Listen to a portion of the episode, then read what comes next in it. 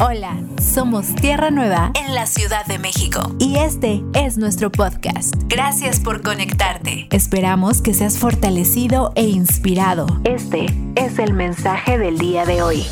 Bueno, vamos a empezar.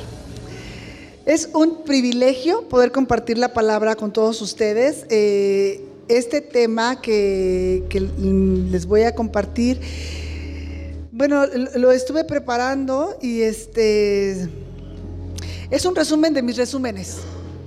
O sea, son cosas que ustedes ya han oído, con toda seguridad. Es el resumen de mis resúmenes. Y, ahorita van a entender por qué, por qué es esto. El título es Cosiendo, Cosiendo la verdad a mi corazón. Entiendo que es un título como raro, pero vamos, a ir entendiendo. Es algo como de alta costura. Y te digo que es el resumen de los resúmenes porque cuando voy revisando, cuando, cuando uno va, eh, las cosas que Dios te va hablando en cada prédica, que espero que para todos pueda ser así, eh, me acuerdo que mi esposo nos decía en alguna ocasión que cada domingo, en cada clase, en cada enseñanza, en cada congreso, estamos nosotros hilvanando los diseños de Dios a través de la palabra y de la verdad en cada uno de nosotros. Pero que esos... Eh, diseños, esa palabra que se habla en la enseñanza, el congreso, la predicación, lo que sea, está solamente hilvanada. Es realmente una, fantasía suponer que, se dice aquí ya, ay, wow. Nosotros tenemos que coser la palabra. ¿Sí se entiende esta parte? Porque si nosotros nada más estamos hilvanando algo, ¿qué pasa? Se descose. Y, que, y, cuando te digo que tenemos que coser la palabra es que primero la hilvanaste, como que la fuiste medio ahí, como que lo que agarraste, entendiste, y después le pasas la máquina. La coses, la haces fuerte, ya es algo firme. Si vamos por la vida con ropita nada más hilvanada, en lo que te cuento estamos desnudos y, bíblicamente eso es estar avergonzados. Entonces, eh, eh, por eso es que el punto es que te digo que es el resumen de los resúmenes, porque eh, es, es como, como yo percibo que, lo que yo he recibido en los últimos tiempos. Entonces, la palabra no se deja hilvanada, la palabra se tiene que coser, se tiene que trabajar. Y esa ya es responsabilidad de cada uno de nosotros. Cuando nos vamos a la casa y cuando decimos, ¿qué dijeron? ¿Cómo estuvo? ¿Y, de dónde sacó eso? Y entonces empiezas a buscar y lees un libro y buscas el versículo y entonces preguntas y entonces investigas y no te quedas así porque entonces sería, pues ya fui ya con, con haber ido, pero si nada me quedé. Yo siempre les digo, ya estás aquí. Ya estás aquí. Y, y la verdad es que para muchas personas la mitad de la prédica están dormidos y la otra mitad no la entienden. Y eso es como ir hilvanados. Entonces vamos a hacer el propósito de coser. Y entonces si nosotros, y eso también lo dijo mi esposo, si nosotros no nos encargamos de coser la palabra, no nos encargamos de trabajarla, no nos encargamos de practicarla, el resultado es que estamos perdiendo el tiempo. Y el tiempo es vida. Y resulta, también lo dijo él, que ni el tiempo ni la vida son tuyos. Hoy la vida que tienes se la diste a él. Así que estás perdiendo su tiempo y la vida que te dio si no estás cosiendo la palabra, si no estás realmente haciéndola tuya y practicándola. Yo siempre le digo a mi esposo, a veces siento que no avanzamos. A veces siento que pareciera que estamos repitiendo lo mismo todo el tiempo y cuando, cuando este, este mensaje lo, terminé ayer en la noche y hoy en la mañana me puse a revisar mi cuaderno y ahí eh, encontré algo que, que escribí y que compartí en el 2016. ¿Cuántos estaban en el 2016 con nosotros? Que sí, que ya lo oíste. Y en el 2016, que, que, que, estaba revisando eso, dije, no puede ser. Porque estaba en la parte esta donde, donde te iba a contar que yo le digo a mi esposo que siempre, que yo siento que a veces no avanzamos porque parece que siempre les estamos diciendo lo mismo, que hablamos de lo mismo. Y, voy a, a las anotaciones del 2016 y es lo mismo es estar hablando de lo mismo. En el 2016 el pasado te estorba, renueva tu mente, deja las cosas que ya se fueron.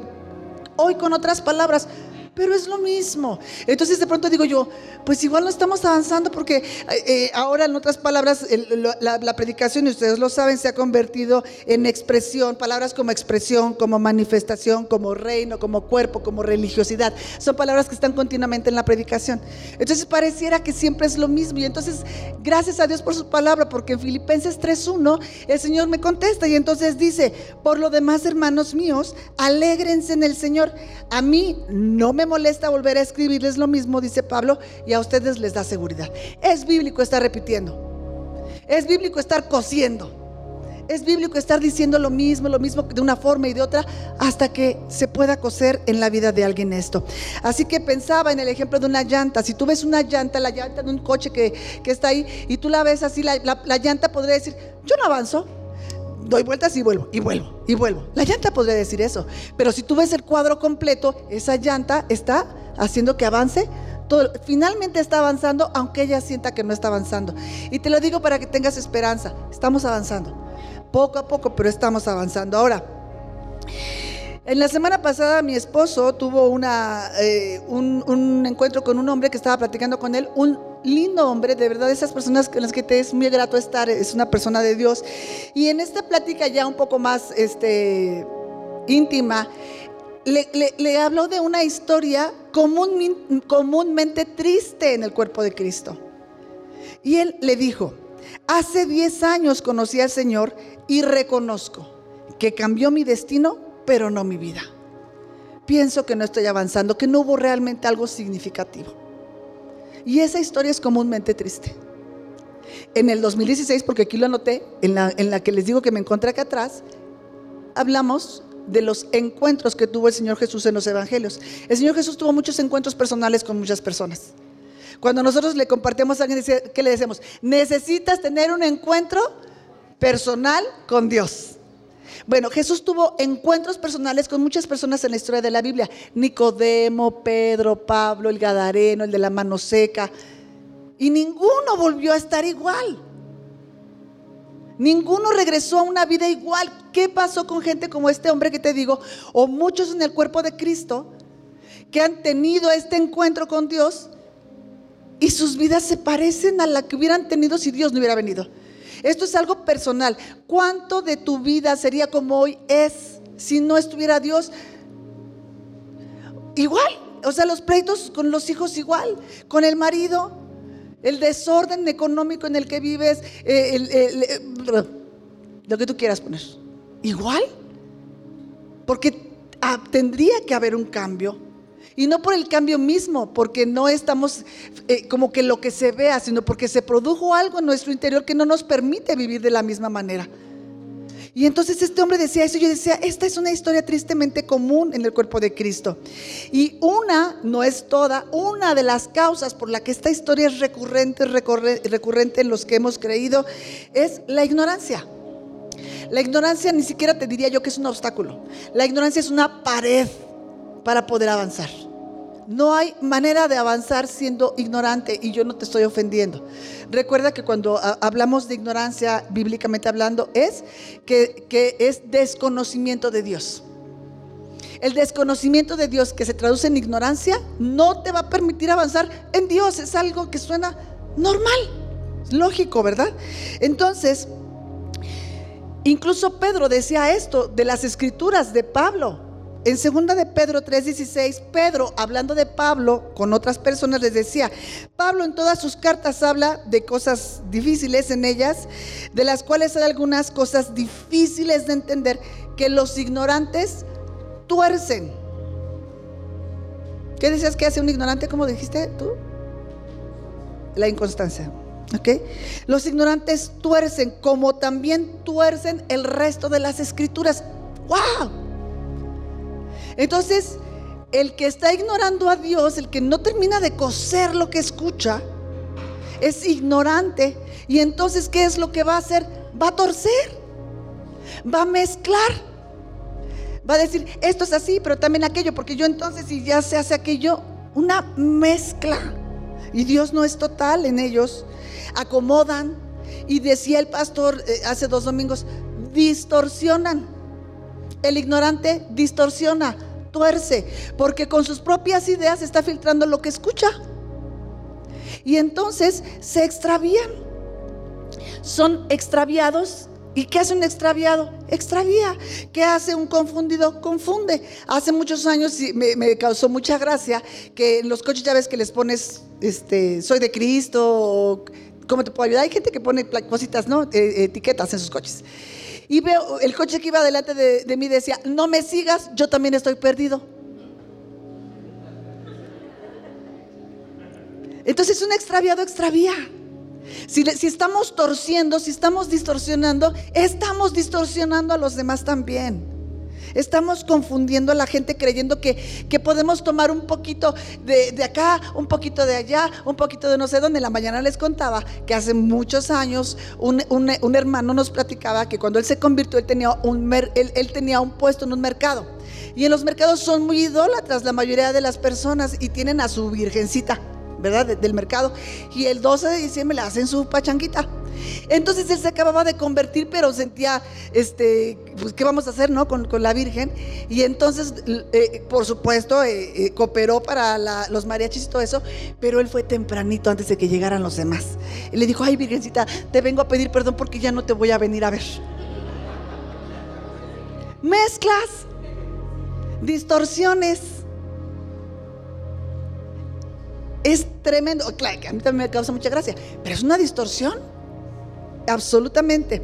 Está torciendo la palabra. Proverbios 19.3 dice, la insensatez del hombre, déjame agregarle yo ahí algunas cosas. La insensatez del hombre, yo diría, la ignorancia, el mezclar, la distorsión, el hilvanar sin coser, tuerce o distorsiona su camino.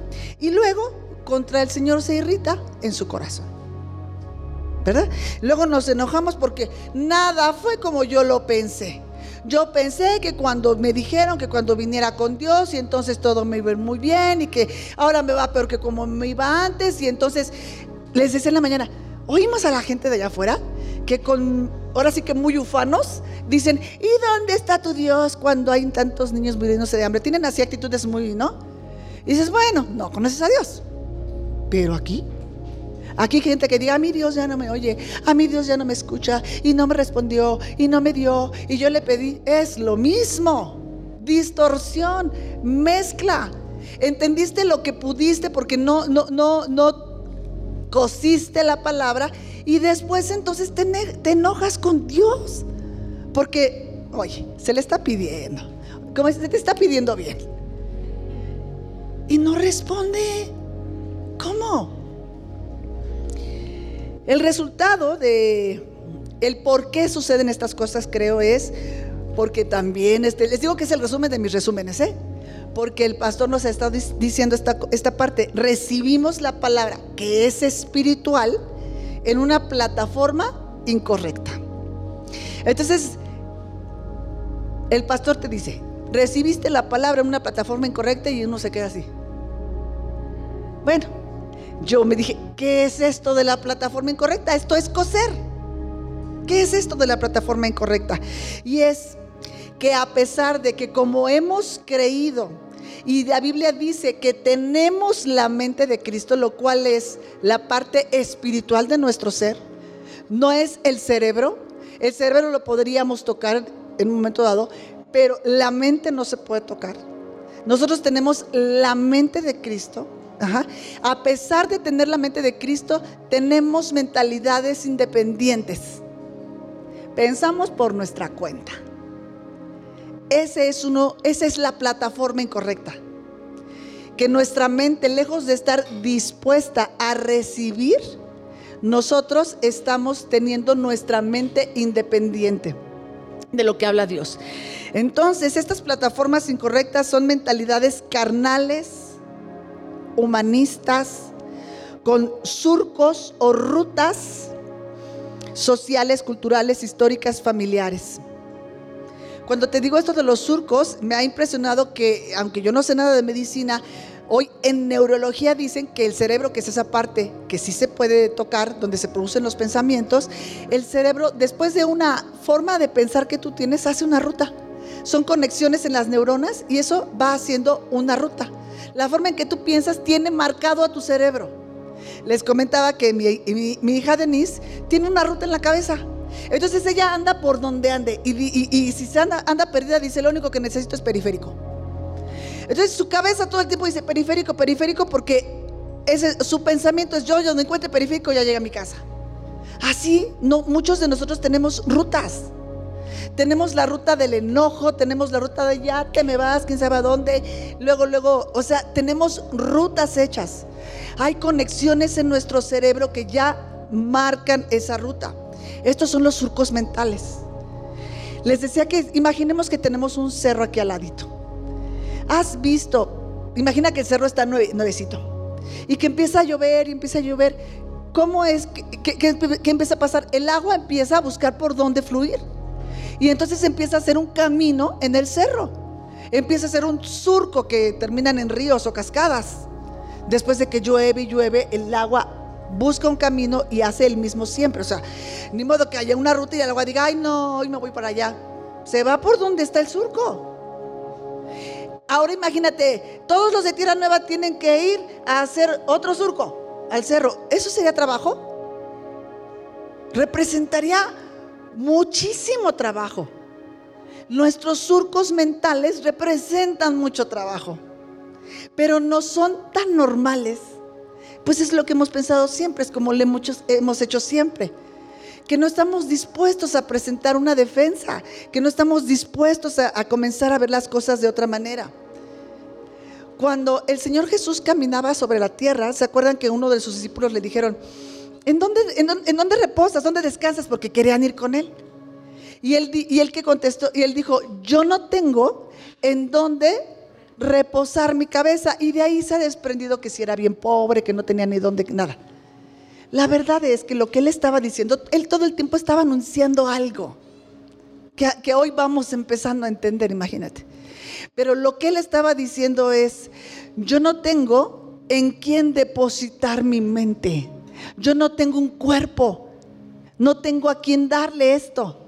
Pero cuando va a la cruz y después de la cruz nosotros formamos el cuerpo de Cristo, ahora Él puede poner su cabeza en nosotros. Eso representaría sus pensamientos. Eso representaría toda su estructura mental. Ahora sí tiene donde reposar su cabeza, nomás que nosotros andamos extraviados. Entonces decíamos que las malas plataformas son mentalidades víctimas.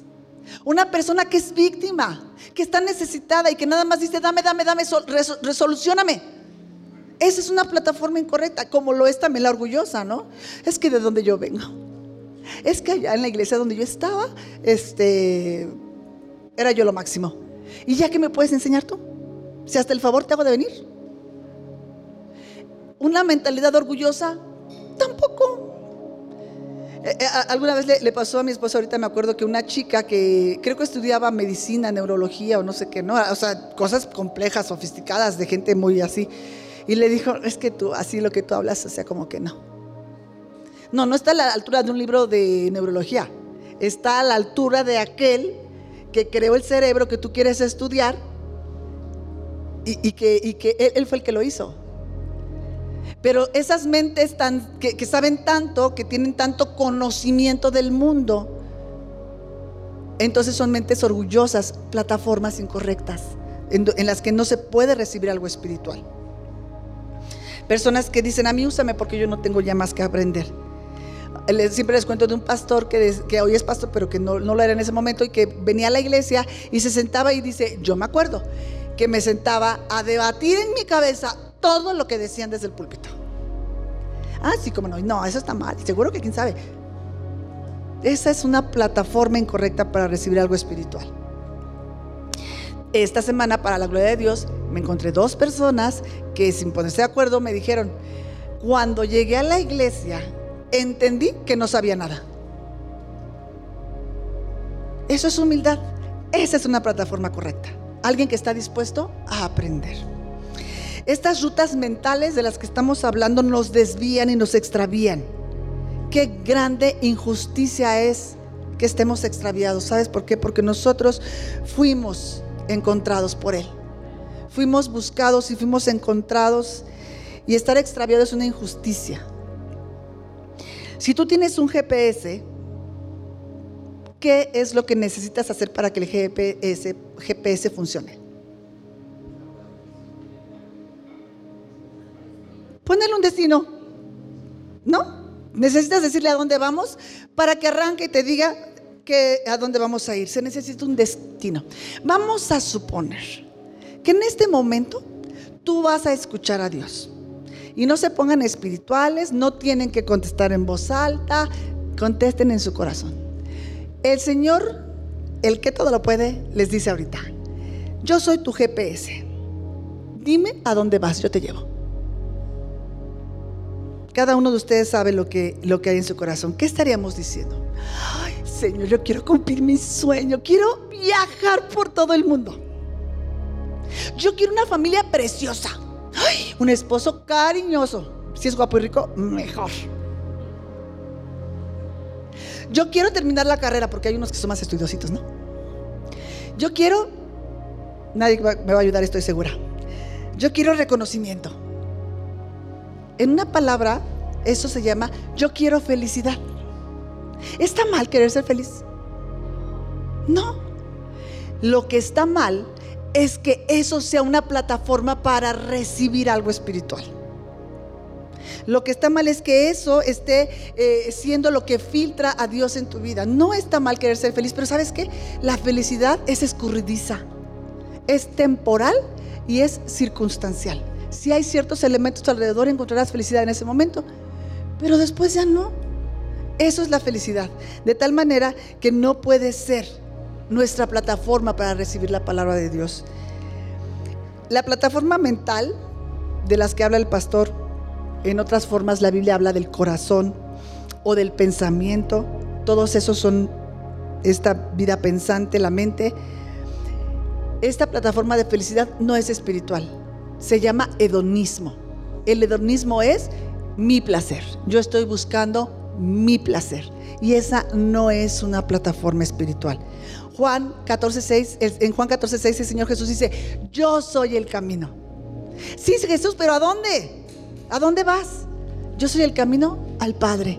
Yo soy el camino al Padre, a Dios, al cielo, a la salvación, a la santidad, al gozo, a la paz, a la plenitud. Yo soy el camino. Eh, dice el Señor, para que no estés tan extraviado. En cada día de nuestras vidas, levantarse a las 6 de la mañana, irse a trabajar, los niños eh, eh, o los hijos o lo que sea. En, esos días, en, nuestro diario vivir, ¿cómo vamos a distinguir el camino? ¿Cómo vamos a elegir cuál es, cuál es el camino por el que tenemos que andar? Porque eso puede resultar confuso. Pero Romanos 8:14 dice que el Espíritu de Dios guía a los que se dejan conducir por Él a los hijos de Dios que se dejan conducir por Él. Que no están sentados ahí en su mente diciendo, ay, ya, que, que se dejan conducir por Él. Que están dispuestos a escuchar, que están dispuestos a hacer un nuevo surco, a tomar un nuevo camino. El problema muchas veces, decíamos, de, de, esta dificultad para avanzar es que cada uno de nosotros tenemos planes y Dios tiene propósito. Esto es tan importante. Nosotros tenemos planes y Él tiene propósito.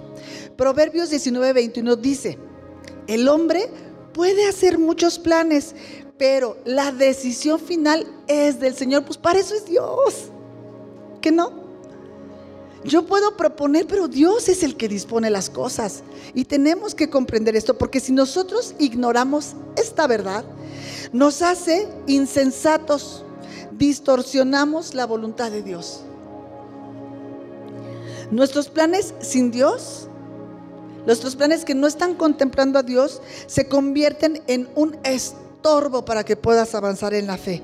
Son pérdidas de tiempo y son semillas de queja y de descontento.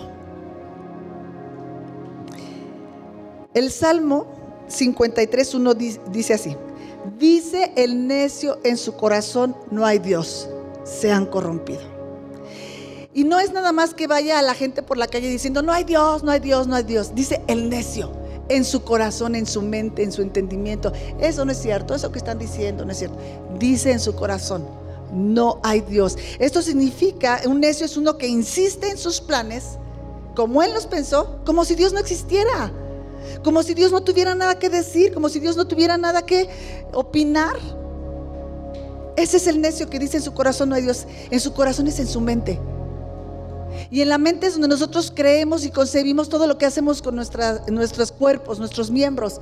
De tal manera que nuestras vidas, probablemente lejos de estar expresando a Cristo, están expresando no hay Dios. Dale, que nadie te ve. Ahorita que se puede. Dice el necio en su corazón, sigamos con nuestros planes. Dios no tiene nada que opinar. La Biblia dice, sé sabio. ¿Sabes qué es ser sabio? Temer a Dios. Ay, nos va a pegar, nos va a escuchar.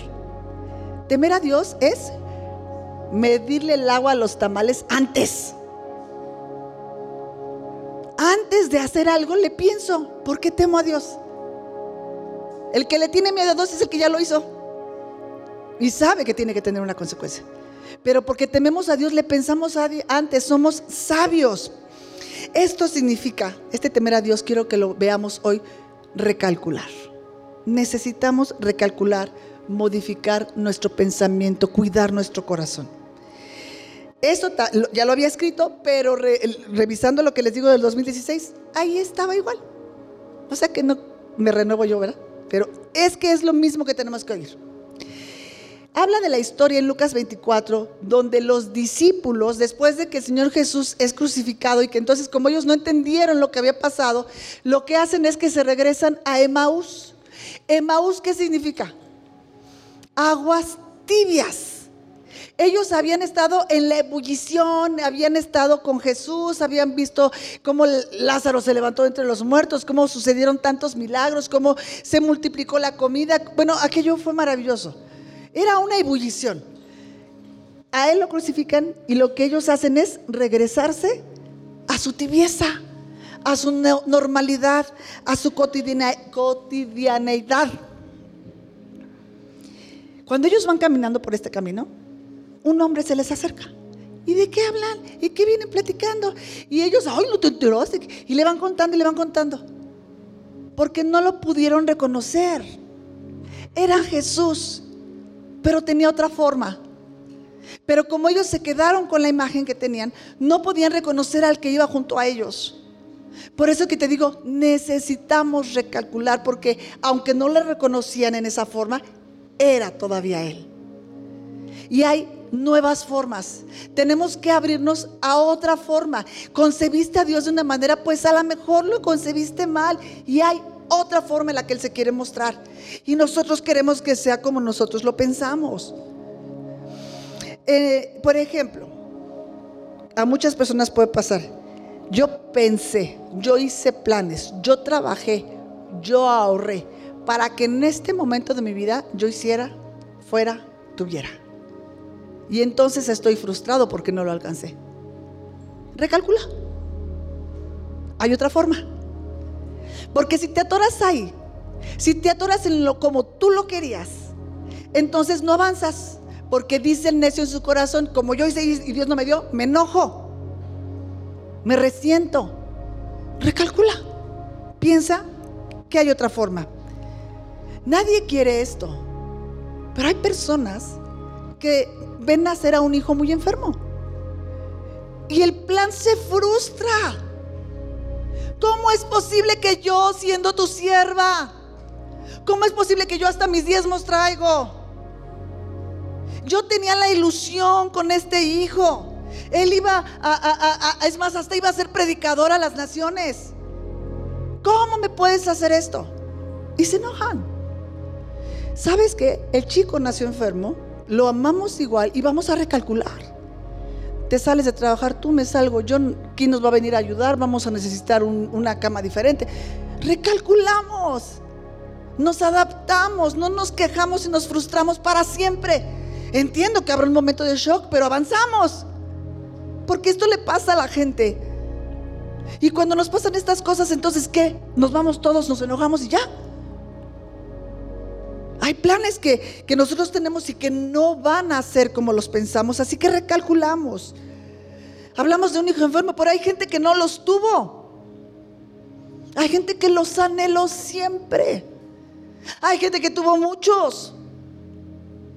Hay gente que los tuvo rebeldes, feitos. Recalculamos, ¿no? Tú querías, y, oiganlo otra vez porque lo voy a decir siempre que predique, si tus hijos están chicos, no faltes y tráelos. Porque llega una edad en la que ya no vas a poder, porque crecen. Y, y nosotros tenemos la obligación de marcarlos aquí y allá, ¿eh? Porque luego nomás queremos que aquí tengan y la incongruencia en la casa se hace peor.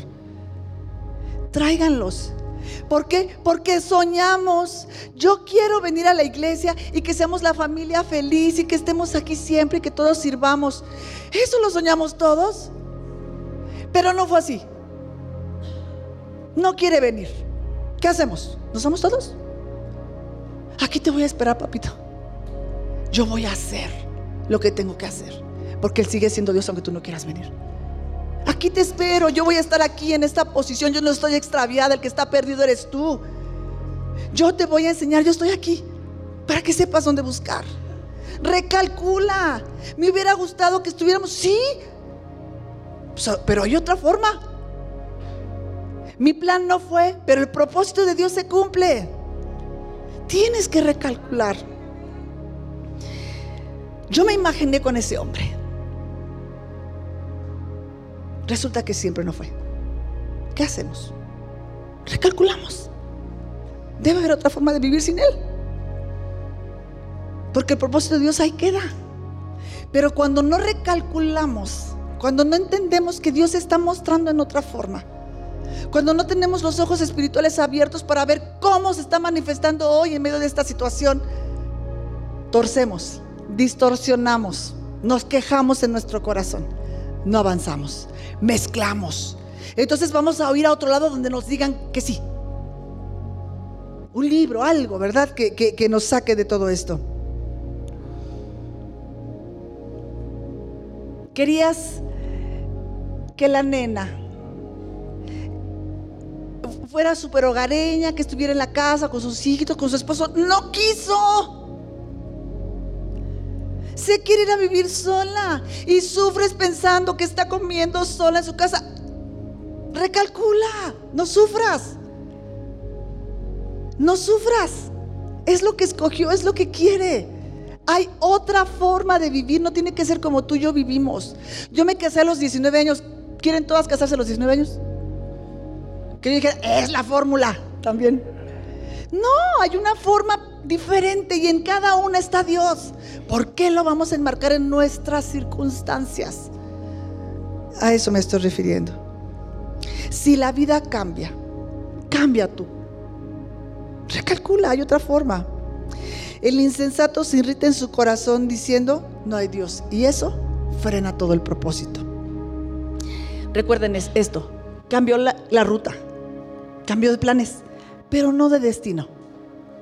Solamente cambió la ruta, pero el destino sigue siendo el mundo. El mundo, el mismo, no. Borren eso, tachen. ¿Qué es esto? Dice Proverbios 13:2. La esperanza frustrada trae angustia al corazón. Un corazón angustiado no está adorando a Dios, está adorando su situación. Entre las cosas que encontré de 2016, encontré una nota que, había yo puesto de, la pastora Joyce Meyer que, que dice más o menos así. Decidí buscar, expresar y encontrar y expresar a Dios cada día de mi vida. De tal manera que escribo un diario y anoto la forma en que se manifiesta cada día. Porque es diferente. Se va a manifestar cuando te corren de trabajo, se va a manifestar cuando eh, estás muy bien, se va a manifestar cuando estés enfermo. ¿Qué necesitas? Los ojos espirituales abiertos para verlo, para reconocerlo, para encontrarlo. Y decía ella, terminaba su nota diciendo, no quiero que me pase como Jacob. Jacob dijo, ciertamente Dios estaba en este lugar y yo no me di cuenta, yo no lo sabía. Ciertamente Dios estaba en medio de esa familia, ciertamente Dios estaba en medio de aquella, tribulación, de aquel problema, de aquella enfermedad, pero yo no sabía.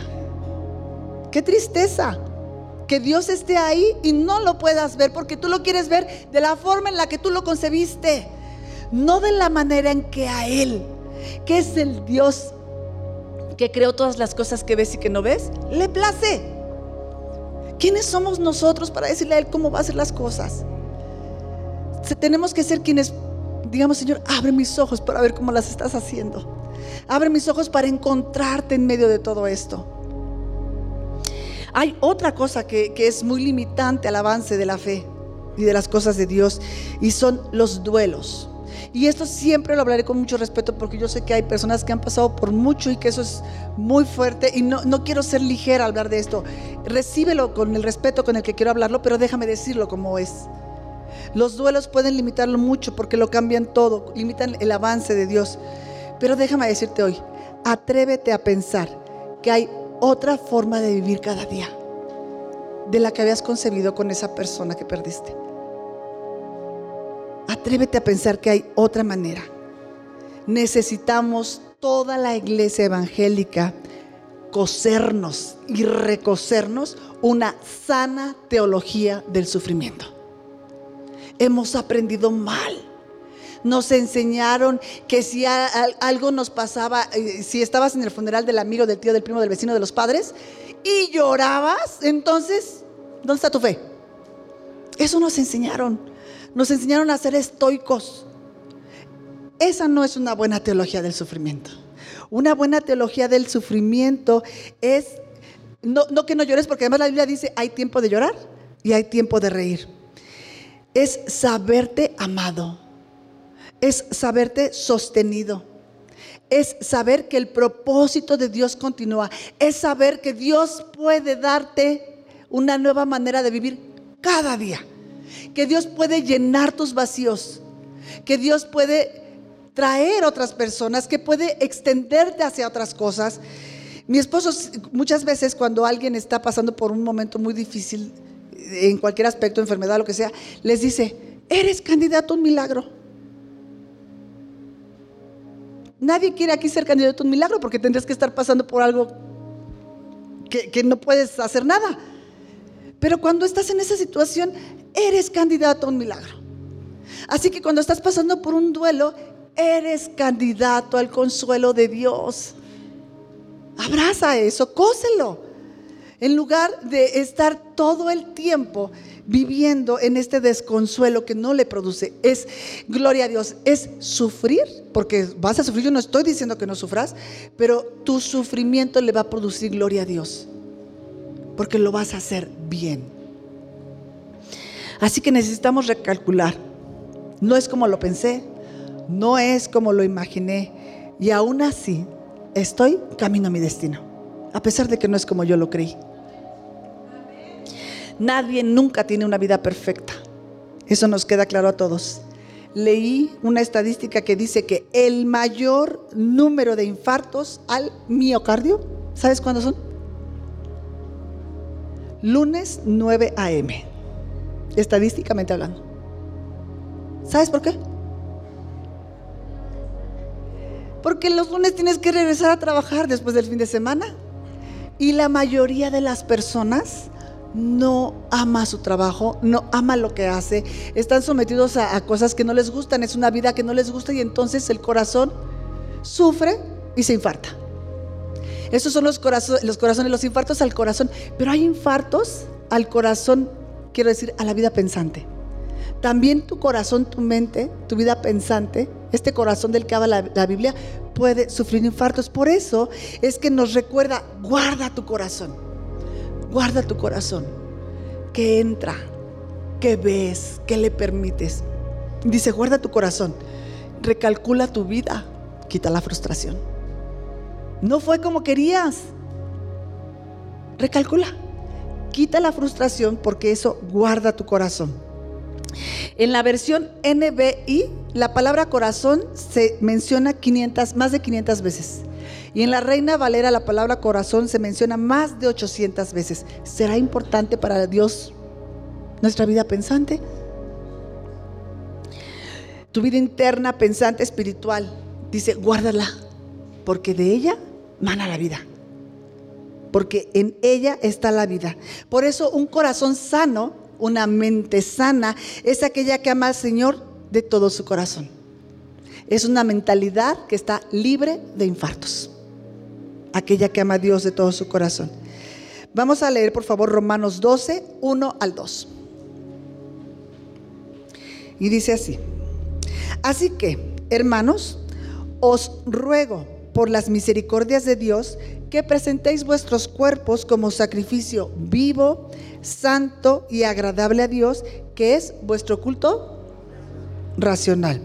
No os conforméis a este siglo, sino transformaos por medio de la renovación de vuestro entendimiento para que comprobéis cuál sea la buena voluntad de Dios, agradable y perfecta.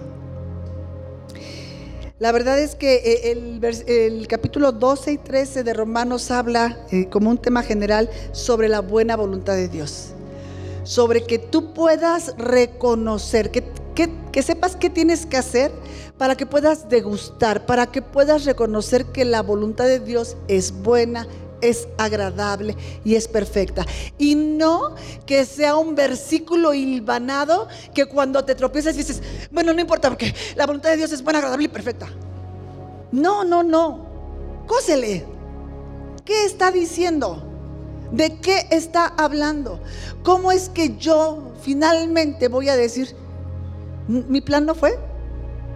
El hombre no llegó, el hijo no llegó, el otro se enfermó, el, aquel se murió, el trabajo no, ¿Cómo es que con todo eso yo voy a entender que la voluntad de Dios es buena, agradable y perfecta?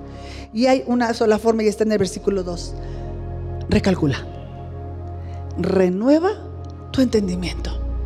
Lo que has entendido hasta hoy, como lo has vivido hasta hoy, aunque sea toda tu experiencia, tiene que estar disponible al Espíritu de Dios para renovarlo. Si algo se coció más, mal, se quita porque se necesita poner la verdad. Otra de las cosas que encontré en, lo que les digo de acá de 2016 decía algo así. La batalla contra la costumbre y contra lo cotidiano es una de las más complejas luchas espirituales que alguien pueda tener. Porque también las luchas espirituales, un montón de cosas.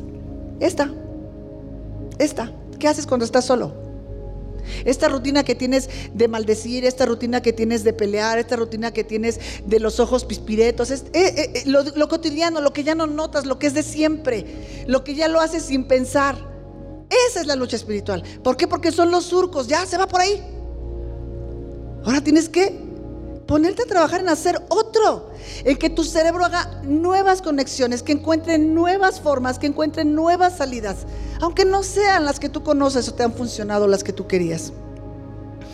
Así que tenemos que renovar el entendimiento y solamente cuando recalculamos o renovamos el entendimiento, cuando tenemos nuevas rutas mentales, cuando entendemos que hay otra forma, es cuando vamos a comprobar como buena la voluntad de Dios y como perfecta la voluntad de Dios.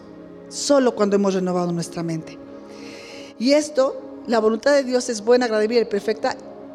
nadie le puede agregar nada a la Biblia, pero yo creo que podría bien decir ahí, por encima de la mía. Ah, porque como es buena la mía, yo soy la única que piensa, lo que yo opino es lo que debería ser, y si todos hicieran lo que yo digo, y aquí dice que la voluntad de Dios es buena, agradable y perfecta por encima de la tuya. No importa cuánto creas tú que es buena tu opinión. Esto significa que tenemos que someter nuestra voluntad. Esto significa que tenemos que humillar nuestros pensamientos. ¿Cuántos mueren de ganas por eso? Esto es lo que yo, yo, llamaría las muchas muertes del corazón del creyente que nunca quiere morir.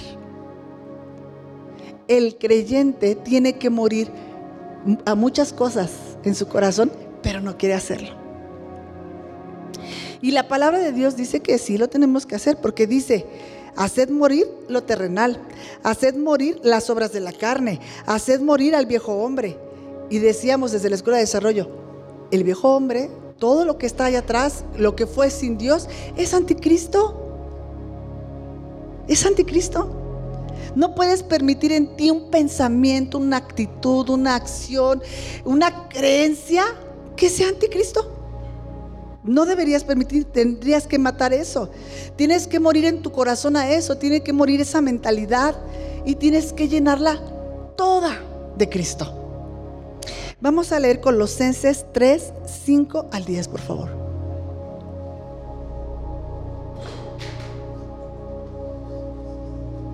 Colosenses 3, 5 al 10. Así, así que hagan morir las cosas pecaminosas y terrenales que acechan dentro de ustedes. No tengan nada que ver con la inmoralidad sexual la impureza, las bajas pasiones, los malos deseos. No sean avaros, pues la persona avara es idólatra porque adora las cosas de este mundo. A causa de esos pecados viene la furia de Dios. Ustedes, ¿verdad que sí? Solían. Ustedes solían hacer esas cosas cuando su vida aún formaba parte de este mundo. Pero ahora es el momento de eliminar el enojo, la furia, el comportamiento malicioso, la calumnia, el lenguaje sucio. No se mientan unos a otros porque ustedes ya se han quitado la vieja naturaleza pecaminosa y todos sus actos perversos vístanse con la nueva naturaleza y se renovarán a medida que aprendan a conocer a su Creador y se parezcan más a Él, en la medida en que cosan. La versión Reina Valera dice que este, el hombre, eh, eh, eh, el hombre hecho a la imagen de Dios, dice, se va renovando hasta el conocimiento pleno, hasta que puede conocer a la perfección. Cantamos, creo que fueron tres alabanzas hoy que hablaban de nuestra plenitud en Cristo, que hablaban diciendo, estamos completos en Él. Pero de pronto es algo difícil de coser, diría Pedro. Hablan cosas difíciles de entender. ¿Qué es esto de estar completos? Yo siento que me faltan muchas cosas. Es más, ya ni soy tan carnal, no pienso en que me faltan cosas espirituales. Pienso que como hijo de Dios y como creyente me faltan muchas cosas. Tienes todo lo que se necesita, que es Cristo en ti. Pero hay un trabajo que hacer y es renovar todo, todo lo viejo. Decía ya el Señor Jesús siempre, arrepiéntanse. ¿Qué es arrepentirse? Cambien su manera de pensar para que cambie su manera de vivir. Arrepiéntanse, decía el Señor Jesús todo el tiempo. Y así es como van a comprobar que la voluntad de Dios es buena, es agradable y es perfecta. Colosenses 2.10 parafraseado dice que Él, Jesús, está por encima de toda mentalidad que te está gobernando en este momento. Eso es lo que dice Colosenses 2.10. Él está por encima de toda mentalidad que te gobierna en este momento. Pero, cuando, porque dice que en Él estamos completos. Adrián, ¿me das favor trate esa charolita, por favor? Dice que en Él estamos completos. ¿Qué es estar completos? ¿Qué es lo que nos está diciendo? Porque de pronto, si, gracias acá, por favor, por favor. De pronto, si no lo entendemos, ¿cómo lo practicamos? ¿Cómo lo cosemos? Así que cuando el Señor está diciendo que estamos completos, usa una palabra que se llama, que se, que es, la palabra que usa es pleroma. Cuando él está hablando de plenitud, dice pleroma. Y la palabra pleroma significa que tú tienes una sustancia a la que llamaremos, muy bien llamado, una sustancia inferior. Esta sustancia inferior es todo lo que de pronto en nosotros se va generando, ¿no? Por la carne. ¿Qué es la carne? La carne es una manera de andar, la carne es un residuo del viejo hombre en nosotros. Cuando yo era chica, mi abuelita tenía un jarrón de esos de barro, que tenía un vaso de barro arriba, y cuando tomabas agua de ahí estaba helada y sabía a barro. Porque el barro va soltando, se va como deshaciendo y va haciendo que el agua sepa a barro. La va, va dejando como un asientito. Nosotros somos de barro y vamos dejando asientito. De tal manera que la carne de, pronto sigue produciendo pensamientos con los cuales no te asustes. Nomás los tienes que hacer morir. pero los va a producir, porque a veces la gente se atora sencillamente en tenerlo. Va a venir, pero tú lo vas a hacer morir. Entonces, aquí está esto, que son evidencias de la carne en nuestras vidas, todo eso que leímos, a lo mejor no tenemos todas, pero una que otra, ¿qué tal que sí calificamos? ¿Verdad? Pleroma, una sustancia inferior que es expulsada, sacada, echada fuera por una sustancia superior. Entonces viene la palabra de Dios, viene el Espíritu de Dios a tu vida.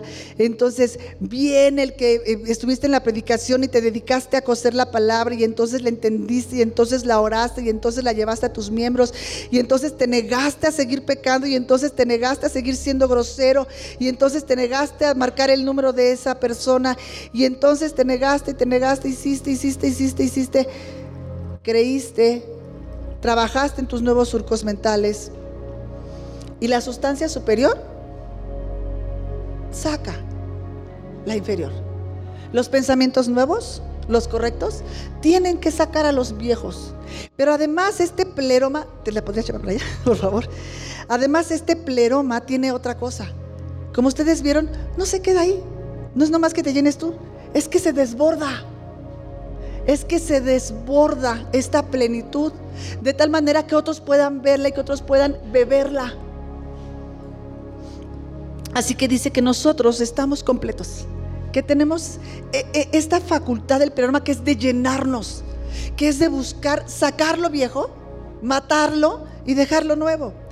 Así que bueno, siguiendo con Romanos 12.2 dice que debemos transformarnos y eso es metamorfosis. Y hemos oído mucho de las mariposas, pero quiero llamar tu atención en dos cosas. La metamorfosis tiene dos características principales. Una de ellas, o la primera de ellas, es que la, la larvita, gusano, luego mariposa, en cada etapa por la que atraviesa, siempre lo hace para mejorar. Siempre mejora en las etapas por las que atraviesa.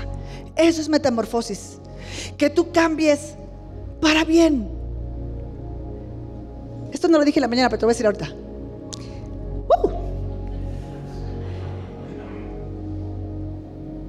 El mundo está lleno de maldad. Ajá. Y nos hacen mal. Nos pegan, nos insultan, nos ofenden, nos roban, lo que tú quieras, cualquier cosa mala. Lo que el Señor está diciéndonos es que nosotros, y lo dicen Romanos que esa es su buena voluntad, que nosotros debemos no ser vencidos de lo malo, sino vencer con el bien el mal, con una sustancia superior. Te voy a decir algo que no sé si estás listo para escuchar, pero te lo voy a decir. El Señor dice prácticamente, cuando dice que pongas la otra mejilla, prácticamente está diciendo, prefiero que te agredan dos veces a que haya dos agresores. De tal manera que te agreden y tú dices, te la ganaste y vas. Entonces, la maldad se multiplicó. Entonces la maldad se multiplicó. Entonces la maldad te reclutó. Y antes era un agresor, antes era un malvado y ahora somos dos le decía un, hijo a su papá, oye, pa, ¿y si matamos a todos los malos y nos quedamos solamente los buenos? No, es que ya nos tienen hartos. Vamos a matar a todos los malos y nos quedamos nada más los buenos. Y le dijo el, papá, no, hijo, porque nos quedaríamos solo los asesinos. No puede reclutarte el mal. Tú tienes una sustancia superior. Tu Señor te enseña, pon la otra. No porque se lo ganó, no porque, no, es porque tú no puedes multiplicar la maldad. No seas vencido de lo malo, sino vence con el bien el mal. Así que cambió a mejor. Porque cuando nos sucede algo, y, no digo que, no sea fuerte, cuando uno de los eventos de estos de maldad ocurren sobre nuestras vidas, muchas veces nos, nos cambia. Porque toca nuestra alma. Lo que el Señor nos dice es, lo importante es que no toque tu alma, ¿Tocó tu cuerpo? ¿Tocó tu coche? ¿Tocó tu economía? ¿Tocó tu salud? Que no toque tu alma. Que no te cambie. Porque cuando nos transformamos, bíblicamente vamos de una etapa a una mejor, a una mejor, a una mejor. Pero si esto te hace retroceder, entonces no estás haciendo uso de todo lo que tienes para enfrentar. No puede cambiarte a ti la maldad de allá afuera. Y la otra versión, el otro que tiene la metamorfosis es que aparte de cambiar de una etapa a otra para mejorar, en la metamorfosis siempre deja atrás la etapa anterior. Nunca regresa a ella. Son etapas muertas, son cascarones vacíos. Ya fueron. De tal manera que yo siempre les digo que cuando uno escucha la palabra de Dios, debemos comprender que, que imagínate que viene un tren a toda velocidad, que es la palabra de Dios, y viene otro tren a toda velocidad que soy yo. Lo que he creído, vivido, experimentado, blan, blan, blan. Viene una y viene otra. Y van a chocar de frente los dos trenes. ¿Qué va a pasar? ¿Alguien se tiene que morir? Y se tiene que morir yo. Se tiene que morir yo. Tenemos que hacer morir todas esas cosas porque la palabra de Dios nos encontró. De tal manera que déjame preguntarte esto. Recuerden que les decía al principio que mi esposo hablaba con un hombre que le decía, tengo 10 años y creo que no ha habido un cambio sustancial. Yo te pregunto a ti, si miramos un año atrás en tu vida, 10 años, y de pronto miras, ¿cuántos cascarones viejos hay? ¿Hay, cascarones viejos? ¿Hay etapas viejas que ya se quedaron allá? ¿Por fin ya dejaste los celos?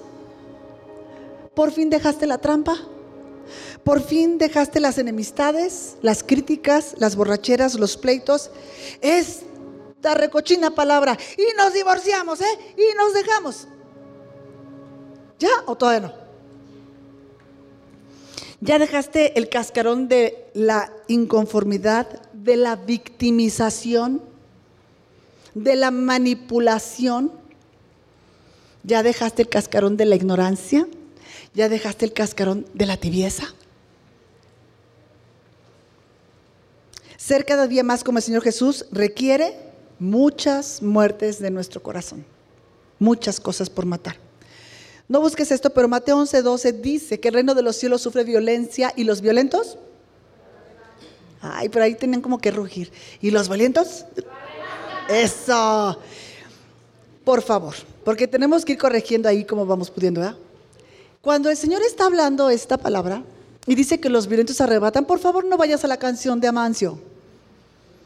Y le arrebato, ¿qué le arrebata? y le arrebato a mi familia, y le arrebato a mi salud, y le arrebato a mis hijos, y le arrebato a mi marido. No, no, tú eres un hijo de Dios. ¿Qué va a tener el diablo tuyo?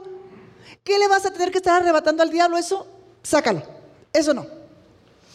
Cuando dice que el, reino de los cielos sufre violencia y los violentos lo arrebatan, se dirige más bien hacia la parte, por ejemplo, de Mateo 18, 8, donde dice, ¿te es ocasión de caer tu ojo? Sácatelo. Ahí sí, violéntate. No con el que se te mete en el carril. No con tu esposa porque la sopa estaba fría. Ahí sí, violéntate. ¿Te es ocasión de caer tu piecito? Córtatelo. No es literal. Es violéntate en contra del pecado. Es tener una actitud cero tolerancia. ¿Sabes qué me cae tan mal de Qatar? Lo ejemplares que son. Cero tolerancia. Cero tolerancia.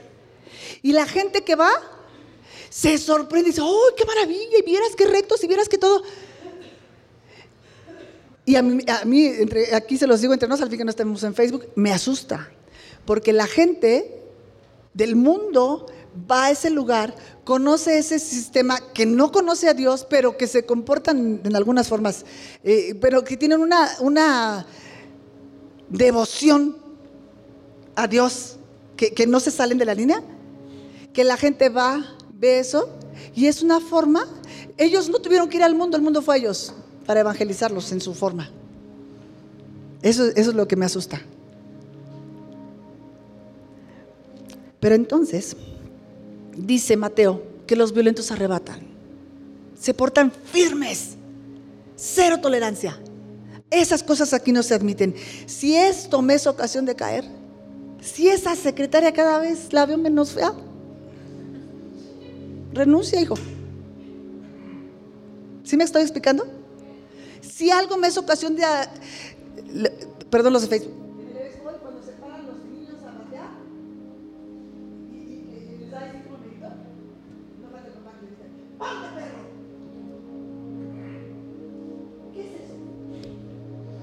Es una actitud. Es una actitud fiera. Es una actitud de, de, no, me vas, no me vas a ganar. Ponte así. Violéntate en contra del pecado. Violéntate en contra de la tibieza. Violéntate en contra de la ignorancia. Hay una eh, zona de, peligrosa de temperaturas en la cocina. En la cocina tú tienes algo frío, lo tienes caliente, no lo puedes tener en medio. Porque se echa a perder. Tú necesitas saber si estás tibio. Porque te estás echando a perder y luego contra Dios nos quejamos. Así que violéntate en contra de todo eso. Vamos a terminar. Santiago 1.14 dice que cada uno de nosotros es tentado cuando de su propia concupiscencia es atraído y seducido. ¿Qué es concupiscencia? Es una fuerte pasión. Yo siempre les he dicho, si un mango con chile y limón fuera todo lo que engordara en esta vida, yo sería delgada. A mí nunca me vas a tentar con chile y limón, Las conchas. A mí eso no me tienta. Cada uno de nosotros tiene, sus propias pasiones, sus propias concupiscencias. La, concupiscencia no es algo malo. El propio Señor Jesús en Lucas dijo, he tenido mucha concupiscencia, o sea, mucha pasión por estar con ustedes en este momento. No es mala la concupiscencia, la de la carne sí. Así que tener una fuerte pasión no es que esté malo, pero mira cómo lo dice este señor. Richardson dice, concupiscencia, esa pasión fuerte, en el sentido negativo, es un deseo distorsionado, deformado, que crea una versión deformada de ti. Ese que estoy viendo no soy yo. Ese no eres tú. No es el que Dios pensó esas fuertes pasiones en tu corazón que han hecho surcos en tu vida, que a las que ya no les presentas defensa, que probablemente ya ni siquiera distingues, esos están haciendo una versión muy distorsionada de ti. No estamos aquí ofreciendo una fantasía, así que tengo que decirte algo que seguramente sabes. Cuando salgas de aquí, vas a encontrar los problemas que dejaste. lo único que yo te digo es que los problemas se encuentren otro tú. Una persona que está dispuesta a recalcular, a ver las cosas de otra manera, a buscar hasta encontrar a Dios en cada situación. Vamos a inclinar nuestro rostro, por favor.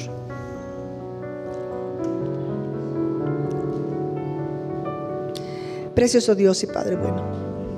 Gracias. Gracias por reunirnos. Gracias por este país en el que tenemos libertad para decir que te amamos, Dios, y gritar a los cuatro vientos y que otros puedan escuchar.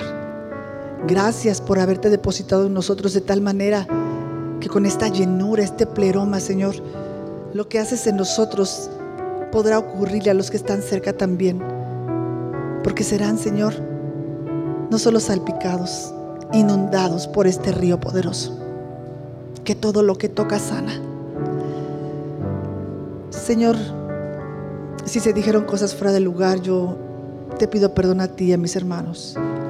No hay deseos de ofender. Hay deseos, Dios, de, de inspirarlos a buscarte, Señor, hasta encontrarte. De inspirarlos a rehacer, Señor, todas sus conexiones mentales de tal manera que todas ellas te produzcan gloria. Te pedimos, Señor, a una sola voz que sea removido lo que no es Jesucristo en nosotros que se ha removido lo que aprendimos mal. Te suplicamos que se ha removido lo que entendimos mal. Que sean removidas las esperanzas que no te contienen. Que sean removidos los planes que nos estorban para conocerte mejor. Que sean renovadas las enseñanzas que nacen por comer del árbol del conocimiento y no del árbol de la vida que es Cristo. Que sea removida la mentalidad que no se rinde pero que no tiene problemas para adoptar versículos bíblicos. Que sean removidas las mezclas y las distorsiones. Porque Jesús lo hizo posible, señores, que nosotros traemos todo nuestro ser espiritual, mi cuerpo, completos, en rendición que es adoración, para ser guiados y gobernados por tu verdad, que es la única que produce vida. Gracias, precioso Dios, porque recalculamos y entendemos que pese a nuestros planes, que puedan ser o no ser, estamos en camino a expresar mejor a Cristo. Y elegimos, Dios, que esta palabra sea cosida en nuestro corazón para siempre. En el nombre de Jesús. Amén. Para escuchar más mensajes como este, asegúrate de suscribirte a nuestro podcast para no perderte ningún episodio. Síguenos en nuestras redes sociales. Tierra Nueva, Comunidad Cristiana. Gracias por escuchar.